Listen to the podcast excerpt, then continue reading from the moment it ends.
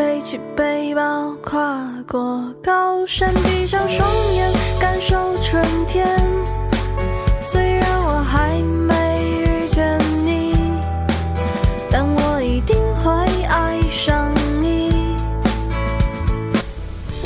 Hello，各位亲爱的听众朋友们，你们好，欢迎收听今天的青春旅行的意义，我是主播小雨。哎，没错，那今天各位听到这个开场呢，是比以往轻松愉快了很多。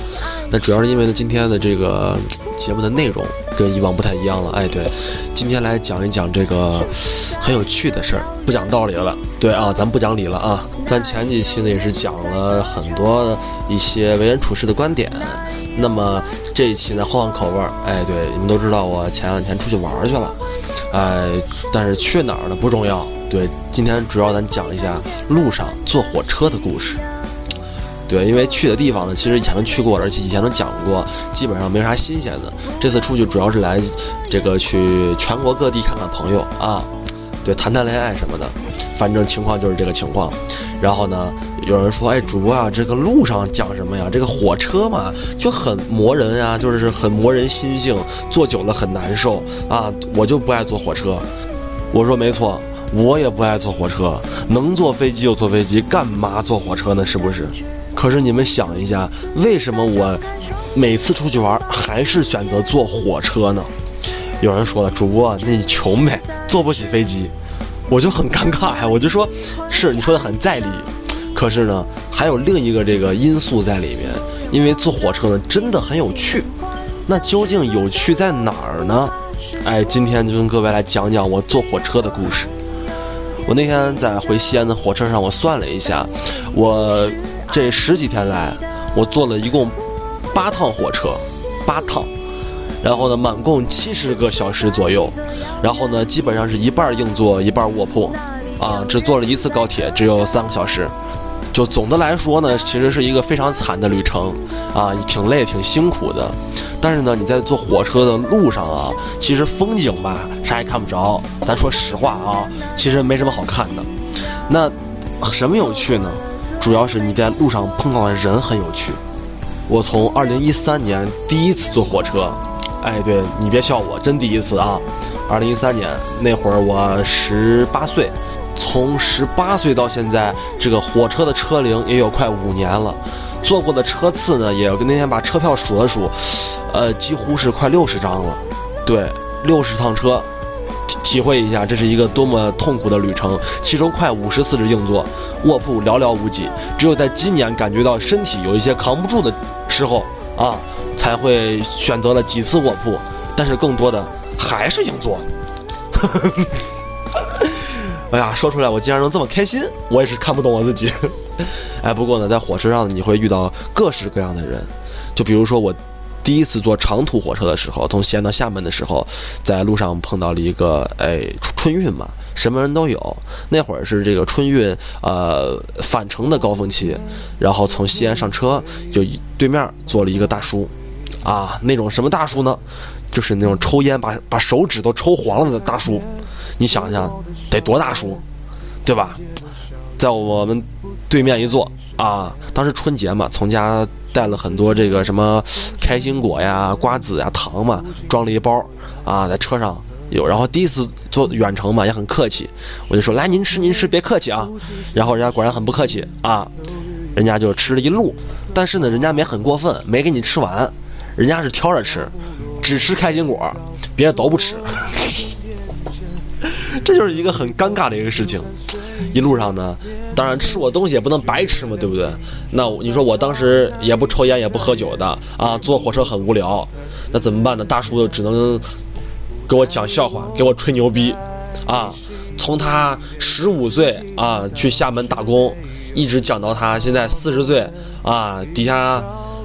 一个媳妇三个娃，对，他是没吹出来俩媳妇儿，是，但是就给我讲他三个娃多么厉害，上了哪个大学，啊，他他娃这个成绩多么好，就嘲讽我呗。我当时是一个高中学生嘛，看着学习也不好啊，这个快高考了还跑出去玩，就一路上教育我，把我教育的真的是这个云里雾里。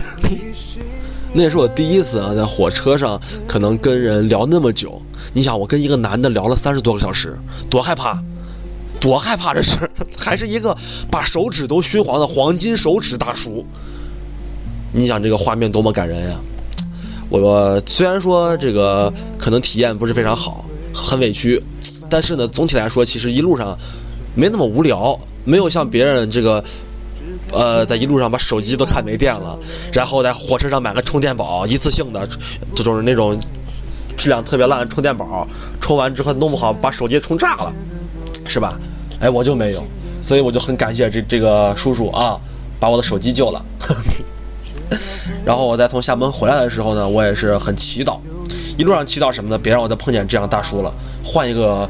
姑娘吧，好不好？换一个姑娘，起码你你说我一个男孩子嘛，啊，长得又是吧，挺好看啊，啊，这个用这个现在比较时尚的话就是人美声甜啊，那怎么不得给我一个小姑娘，你让我开心开心？但是这个老天很眷顾我，确实给我了一姑娘，还是小姑娘，多大呢？五岁。当时这个小姑娘和她妈妈上车的时候，我当时一想，哇，这跟我想的画面不太一样呀。然后呢，这个小姑娘就在我旁边坐着了，我靠窗户坐，然后她跟她妈妈在我旁边两个座位。小姑娘呢，一路上也是，哎，很有趣，因为长得很甜，你知道吧？就特别可爱，一口一个叔叔喊着，哎呦，把人听了真难受。当时十八岁啊，就喊叔叔，你说委委屈不委屈？特别委屈，但是一路上把小孩也哄得很开心，啊，陪小孩写寒假作业，啊，还陪小孩这个讲笑话，然后他妈妈去厕所，我还帮着小孩这个啊吃东西，帮喝水，啊，真的就是我，简直是第一次体验了做父亲的感觉，哇，伟岸的身影，真的，在下火车的时候，我竟然还帮他们拿行李，你敢想象吗？真的是一个特别有爱的画面，但是最后我没好意思留人微信，因为留的是人家妈微信呀，对不对？你这个素质有点低呀。所以这两次这个旅程呢，还算是比较有趣吧。但是你总会不会那么一直命好嘛，对不对？你会遇到一些奇怪的人，啊，就我之前去成都，应该是在火车上面，我我们对面呢坐了一对情侣。一对情侣呢，一开始吧，两个人各玩各的，也不说话啊，就互相依偎着靠着，感觉两个人的那个状态非常好，啊，感觉两个人的状态非常的甜蜜啊，确实是一个让人很羡慕的情侣。结果呢，好景不长，到晚上天黑了嘛，啊，但是硬座车厢嘛，灯也不关，就在别人都睡着了，其实我当时也是趴那儿了，也想睡，但是睡不太着，然后呢，抬头喝个水的时候，对面的两个情侣。已经纠缠在了一起，纠缠、缠绕，对我这个词用的很到位。缠绕，我也不知道那是个什么姿势啊，我我也不能描述，反正就是这个腿到底是女孩的、男孩的，我已经分不清楚了啊。这个手是谁的呢？我更不知道了。两个人就那么在了一起，然后再做了一些别人看不懂的事情啊。基本上俩人很神大，我每抬一次头，两个人就换一个姿势。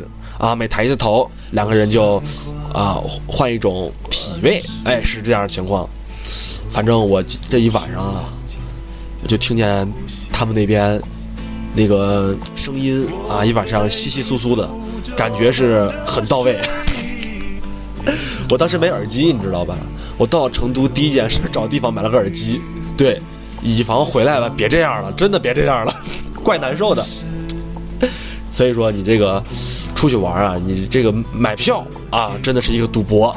你赌到了一个这个好同伴啊，好路人，你会感觉到很开心。而且呢，你每次其实你仔细观察呢，你坐的这个火车呢，它都有一个主题。什么主题呢？就比如说啊，我才放假这会儿，我从西安到杭州的火车上面，我是买的是卧铺嘛。一般卧铺都是女孩子嘛，对不对？我那一个车厢啊。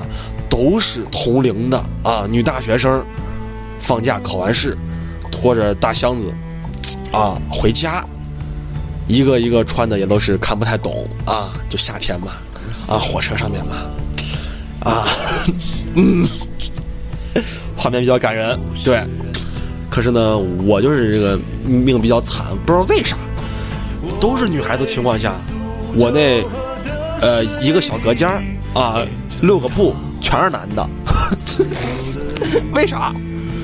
哎呀，坐了一趟这个女大学生主题的火车，为什么这个我身边都是男的？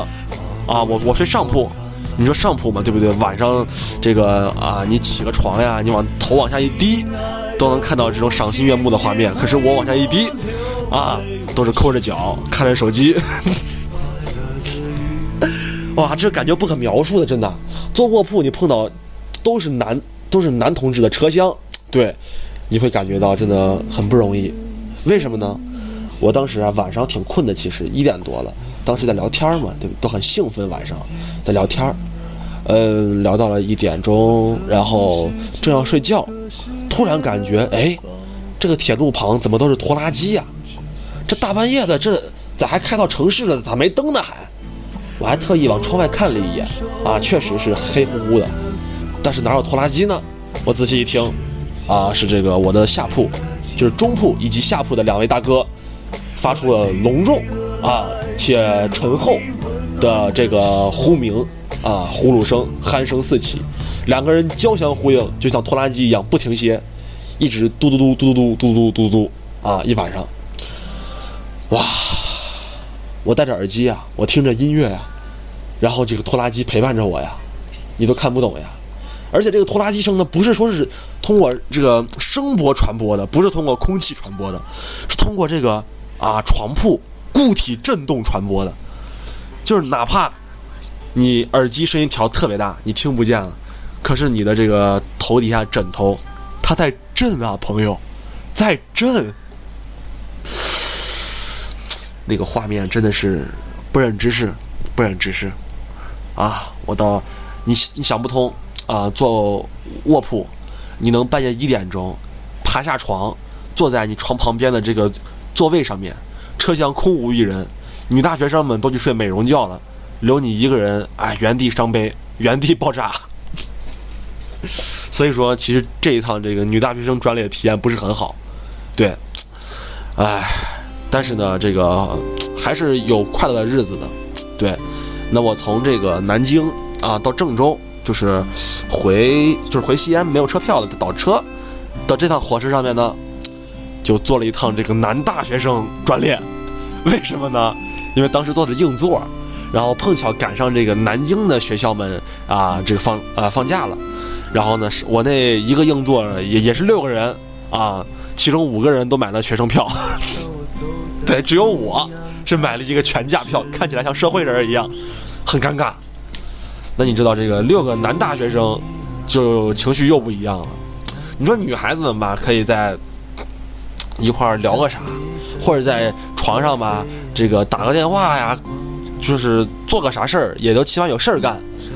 可是这个男大学生们们呀，这个不一样啊，基本上六个人一言不发啊，低头看着手机。然后呢，也特别挤嘛，六个老爷们儿啊，还都抱着大包小包的啊。我我们面前就是我们这这个桌子旁边还坐了一个站票的一个朋友啊，一个中年妇女拿了个板凳，还挺胖。我们这腿都就是伸不直啊，伸不直。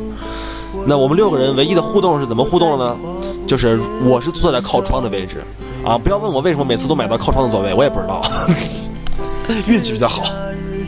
然后呢，我要起来上个厕所，我要上个洗手间，然后我我就站起来，我就跟我旁边哥们儿说：“哎，你好，让我出去一下。”那哥们儿抱着包站起来，可是呢，我还出不去呀。于是基本上得等六个人、五个人都站起来之后，我才能挪出去。这个就是我们这个啊，一群人的互动，就在这互动上了。然后呢，我我那天也是水喝多了，我是老爱去厕所，对。然后那天情绪也不太好，所以就老往出走。然后那几个哥们也是很无奈，所以每次当我去厕所的时候，他们几个人同时站起来，先我一步去厕所，队。所以说我如果要提出去厕所的话，我都是最后一个。画面感人呀，就是你会看到一个车厢啊，全车站满了站票，只有我们那那几个位置是一空，就都没人了。然后呢，男孩子们在一起这个啊，抽个烟啊，谝一下就熟络了，啊，我们几个人聊得还挺开心的。然后呢，就有旁边的一个兄弟在跟我吹牛逼了啊，男孩嘛，一这个一熟悉之后就爱吹牛逼，怎么吹呢？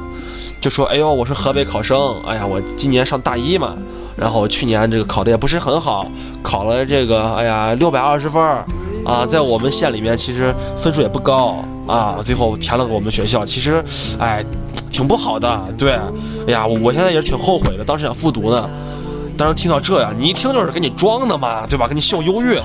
但是这兄弟，反咋说呢？哎，人挺好的，就是挺爱吹牛逼。我当时呢也没想着还击啊，我只是笑一笑。我觉得，哎，对，是是是是，你这成绩挺好的了，我这成绩更不好，得，互相装呗。就在我装的时候呢，旁边就是硬我们硬座这个我我们几个座位的旁边，另一圈人也在聊。一个来自河北的女大学生，啊，也挺胖、挺憨厚的一女孩说了。哎呦，我去年考了七百二十分啊！我今年上大一，我我哎，我们河北考生啊，真的很不容易的。我当时想上清华呢，后来哎呀没上了，我想复读呢。那女孩话一出来，真的，我们这个六个人沉默了，真的是沉默了。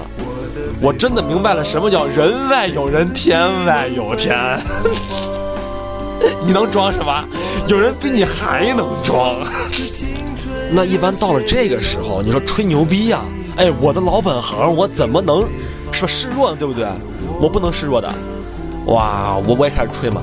你知道，作为比他们稍微年长一点的学长们啊，一般呢都都爱跟你讲，社会不好混，哎，这个社会比较艰难啊，这个你你学生跟社会是不一样的。反正就这话，我也说嘛，就这样。跟他们快乐啊，愉快的聊了一晚上。为了跟旁边这个七百二十分的女大学生，这个好好交流沟通一下，好好把她教育一下呢，我都不坐了。对我，我直接站起来了，把我座位让给了一个七旬老汉，啊，七旬老爷爷。然后我就站票站了一路，站到了凌晨十二点半，啊，下了火车，徒留车上几个朋友，啊，一脸懵逼。感觉让我吹得云里雾里，所以说你在火车上就怕我这种人。你知道我能吹到什么程度吗？就是一群小孩聊天一群这个大爷大叔啊，什么那个阿姨奶奶的都跟着旁边啊听着，笑得呵呵呵的。这个情况呢，就是我旁边有一个长得比较帅的一个又高又帅的一个男孩子啊，然后我就吹捧他呢，我然后我就说，哎，你长这么帅，你肯定不缺女朋友吧？他还没回答我呢，旁边一个大妈说话了，说：“我看你才不缺女朋友吧。”我当时很尴尬，我说：“您怎么看出来的？” 笑而不语。我说：“大妈呀，还是很聪明啊，这个眼光很到位啊。”就是大妈带着她女儿，俩女儿啊，比较小，应该是初中生那样的，长得不好看。要是好看的话，我一定跟这个大妈这个促膝长谈一下。对。所以说呢，这个体验了一个这个男大学生的这个火车，其实总总体来说啊，比这个和这个女大学生的火车能快乐一些，对，能快乐一些。那这个事儿就过去了。紧接着呢，我就从西安啊有个事儿忙完之后，从西安又出发了。从西安呢去郑州倒车，还是倒车，郑州成了我这个中转据点了。然后呢，我买了一张硬座，因为很快，只要六个小时。六个小时还挺快的，我是下午呃早上十一点钟出发的，下午就能到嘛，下午五点钟就能到。可是每次去河南啊都都不顺利啊，都是火车开出西安没多久就停在了半路，而且这次停在了一个这个你并不知道是什么地方，而且没有手机信号的地方，就人失联消失了。我叫了我郑州的兄弟啊来接我，兄弟很爽快答应了，人都出门了，结果我失联了。很尴尬，那这个火车是什么主题呢？这个火车厉害了，它是爱心主题，爱心专列。哎，这个爱心专列怎么讲呢？其实是这个意思啊，就是这个火车呢，它是从这个呃西宁开过来的，西宁开到北京应该是，好像是的火车啊，开到青岛的火车，对对，还开到青岛的火车。然后呢，我上车时候呢，我我那个座位身边的三个人。都是包着头巾的这个伊斯兰妇女啊，也不知道是哪个民族的，反正都包着头巾，都抱着娃，啊，我就生活在了这个啊语言不通的环境里。孩子跟家长讲的话，反正我听不太懂；家长跟我讲的话呢，我也是听的这个一知半解。然后就在那坐着嘛。可是后来发现呢，他们三个人啊都是站票，都没座。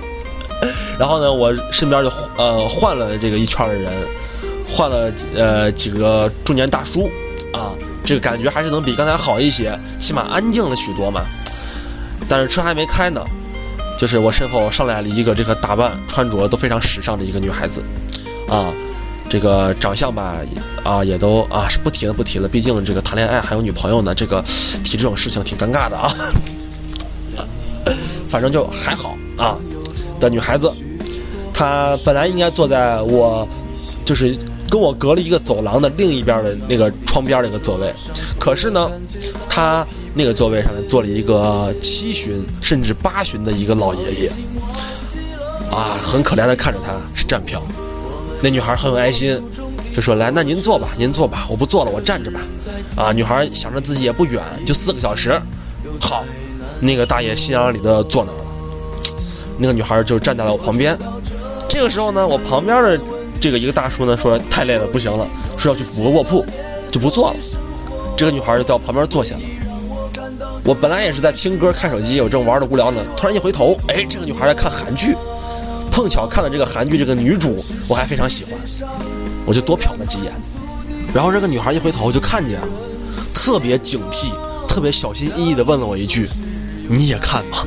我 我当时就啊啊，我也看，然后两个人一块看韩剧，啊，也也就是挺无聊的，看了一个也不知道啥的韩剧，反正我觉得就是那个女主好看，我就一直在看。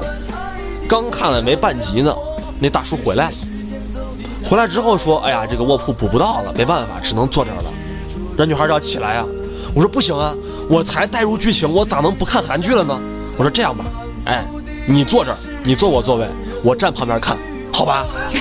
于是就拿这个女孩的韩剧换了我个座位。啊，女孩就在我往我那一坐，啊，抱着个手机，我就在那站着看她的韩剧。但是这女孩也很，就是挺有良心的啊，也很也很善良，也不是那种一坐就不起来的人，就说看了一会儿，哎，你坐你坐你坐会儿吧，然后就让我抱着手机看，俩人呢就是你看一集啊，坐一集，我看一集，坐一集，就这样晃荡了一路。本以为只有四个小时的路，我想着还可以不久，结果呢，这个列车中途停了，停了三个小时，硬是站票站了快七个小时啊。这个爱心专列，我其实我。平时嘛，对吧？都是在公交车上给别人让，让个座位，感觉自己挺有成就感的。第一次在火车上给别人让座位，这个感觉不可描述啊，不可描述。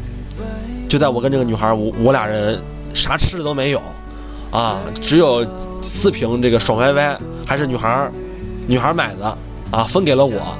我俩人一人叼了一瓶爽歪歪，看着他座位上的那个大爷吃着泡面加牛肉。加卤蛋，很开心的笑着，脸上洋溢了这个幸福的笑容。你都不知道此刻的这个心情是多么的委屈啊，多么的悲催。爱心专列就是这么有爱心。哎呀，然后呢，从这个郑州下车之后呢，我就跟我朋友说，我要饿死了，你带我吃好吃的。我朋友说好，带我去吃新疆菜，哎，特别好吃，都是肉，感觉特别棒。吃完之后呢，我晚上又要倒车嘛，又要坐车还要走。然后半夜一点半从郑州上火车，然后到山东。对，其实那段旅程也不是很长，一般就六个半小时左右，其实很快的。但是我又不出意外的坐上了主题火车。对，主题火车，因为很快嘛，我就没有买卧铺。但是因为买不到了，因为这个暑假确实是一个高峰期，票买不到，买了一个硬座。硬座一坐呢，旁边是一个这个一个中年妇女了啊。拿了个大箱子，把箱子放在了我的这个腿旁边，因为上面的架子放满了，放不下了。然后呢，把然后我腿没地儿放了，把我腿硬是挤成了一个内八字，就是膝盖跟膝盖中间无缝隙，脚跟脚中间是内八，就把我这么挤着，一下感觉我穿了个小裙子，像个小女生。我是很委屈，我说算了吧，忍一忍吧，反正很快嘛。我趴在桌子上，倒头便睡。刚睡了十分钟，突然感觉身上汗如雨下。哎呀，仔细仔细感受这个温度啊，发现空调坏了。你能体会到夏天啊，大夏天，火车一百多号人啊，一个车厢还都是站票，空调坏掉了，那是一个什么体验？你就不能理解了是不是？我当时心中那个委屈呀，怎么办啊？没办法呀，对不对？我说算了吧，与其在这蒸桑拿，还不如这个换个车厢啊，咱稍微凉快一下，啊，也能这么过去了，大不了蹲地上睡呗，是吧？我就走到旁边车厢，确实。冰火两重天，哎，人家那车厢空调足的，那大爷都盖着被子、盖着毯子睡。我那边有，火焰山不提了。然后我就来到了这个车厢，这个车厢主题是什么主题呢？啊，中年大叔主题。这个主题其实很有意思的啊。这个一般那个中年大叔啊，他都比较骚啊。怎么骚呢？他说话很骚，骚话不断，骚话连篇。啊，我这个我当时想补个卧铺，我问这个乘务员，我说还有卧铺吗？他说有，你现在要补就能补。我说好，能付支付宝吗？不能，啊，我身上就两块钱，身上一共只有两块钱，我当时说怎么办呀？我说找人换一下吧。于是呢，我找到了好好几个还没有睡着、还没有睡觉的这个中年大叔们，我就问他们说能不能这个我给你转微信转啊，给你发红包。然后你给我这个现金，我想补个卧铺，我差点钱。我只要一提到钱，那个大叔们下意识的、不自觉的都要捂一下自己的兜然后说没有，不好意思，不换啊，没有，拒我于千里之外。我当时就想问一下，真的是人与人之间的信任在哪儿？信任呢？这个社会怎么这么黑暗？啊！当时很委屈，我说算了，不换就不换吧。我就到了这个乘务员那儿，我就说，哎，那你能不能帮我换一下？他说：“我这也也没钱了，啊！”这个时候，旁边大叔说话了。大叔说：“别问了，我刚刚已经问了一圈了，没人理你。”然后呢，我就遇到了这个同道中人嘛，啊，也是，啊，很热，买就是买的站票的一个中年的一个大叔，也不大，大我五岁，但看着面相大我十五岁都差不多。对，我俩人也聊得挺好的，还有旁边就是几个大兄弟们。大家这个从天文到地理，从这个政治到这个明星八卦，反正啥都聊啊。中年大叔聊起来，尤其是这这种乡村中年大叔聊起来，哇，了不得呀！如果你们有机会在火车上能跟这样的这种大叔聊一聊，就会感觉到世界如此之大，你要出去看一看，真的很有趣。大叔给我讲了好多我都不知道的这些明星八卦，啊，谁和谁两个人在一起，谁跟谁两个人以前是这个前女友啊，反正我都感觉到真的很懵逼。我跟大叔聊得非常好，啊，说俩人一块儿就抽个烟呢，结果呢那个车厢还是一个全列禁烟车厢，我俩人很委屈，等了俩小时，到了下一站，我俩凑了凑，俩人一共凑了五块钱买了一瓶饮料，我记得很清楚，是统一的这个冰红茶。对，铁路上嘛，都基本上都是统一的冰红茶，两个人一人一口，然后就喝完了。那个其实也两个人也没有留，也没有留什么联系方式，也没有去说是加个微信，但是就是那种相逢于江湖又相忘于江湖的这种感觉，真的是最好的。互相也不图个啥啊，就图着这个无聊的旅旅程中，咱们互相哎取个乐解个闷儿，这种感觉真的是我能跟一男的聊通宵了。早晨九点钟不嫌困，啊，早上九点钟下了火车，打了个车继续嗨去了。哎呦，真的是年轻啊！第一次感觉到我现在还这么年轻。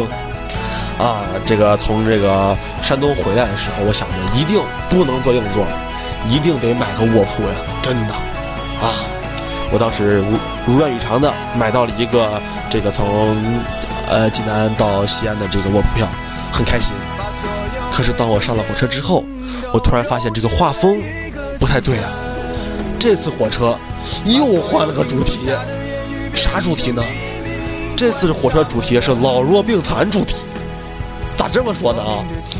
这个七月多了啊，都是这个父母带着这个小孩出去玩的啊，而且还是那种几个家庭几个妈妈带着几个小孩出去玩的。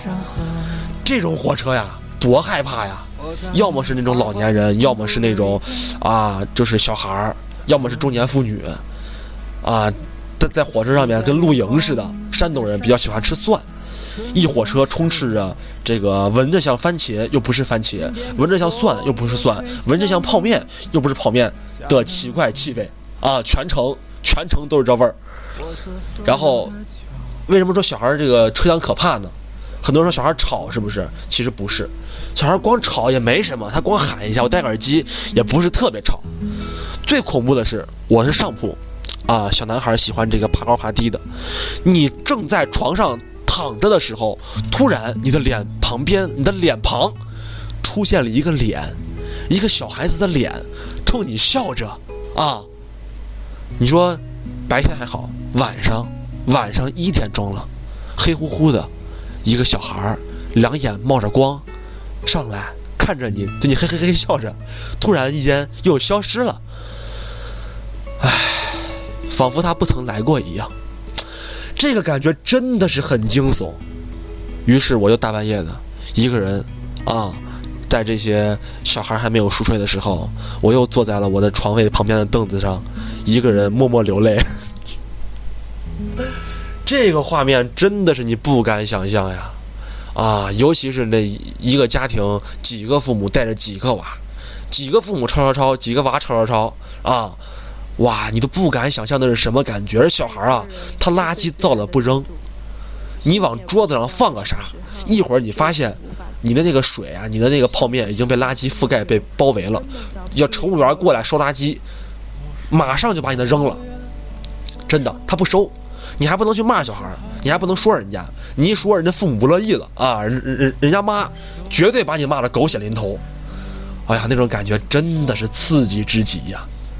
所以说，真的，你如果体验过这么多主题火车之后，你会发现，其实坐火车真的是让你长人生阅历的一件事儿，真的。所以说，有机会趁着年轻，还是应该去哎多尝试尝试新鲜事物。很多朋友可能坐过这个短途的火车，但是从来没有尝试过这种超过二十小时或者甚至二十四小时以上的这个啊火车，不管是卧铺还是这个硬座，真的是有不一样的体验，不一样的感受。如果有机会，趁着年轻有时间，真的一定要去体验一把，体验一下这种长途火车的乐趣。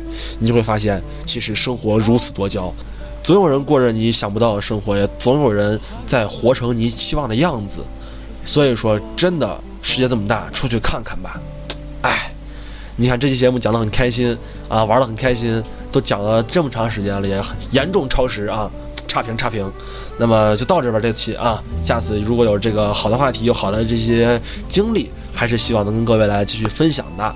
好了，今天节目就到此结束了，咱们下期再会，拜拜。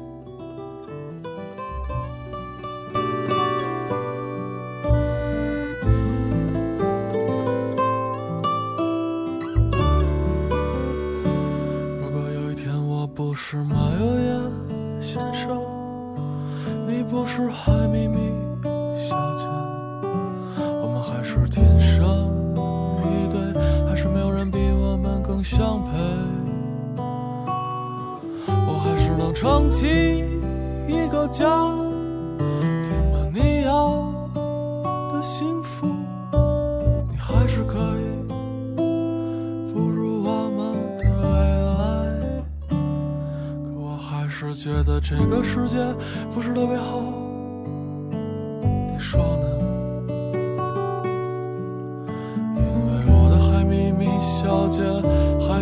离开了我。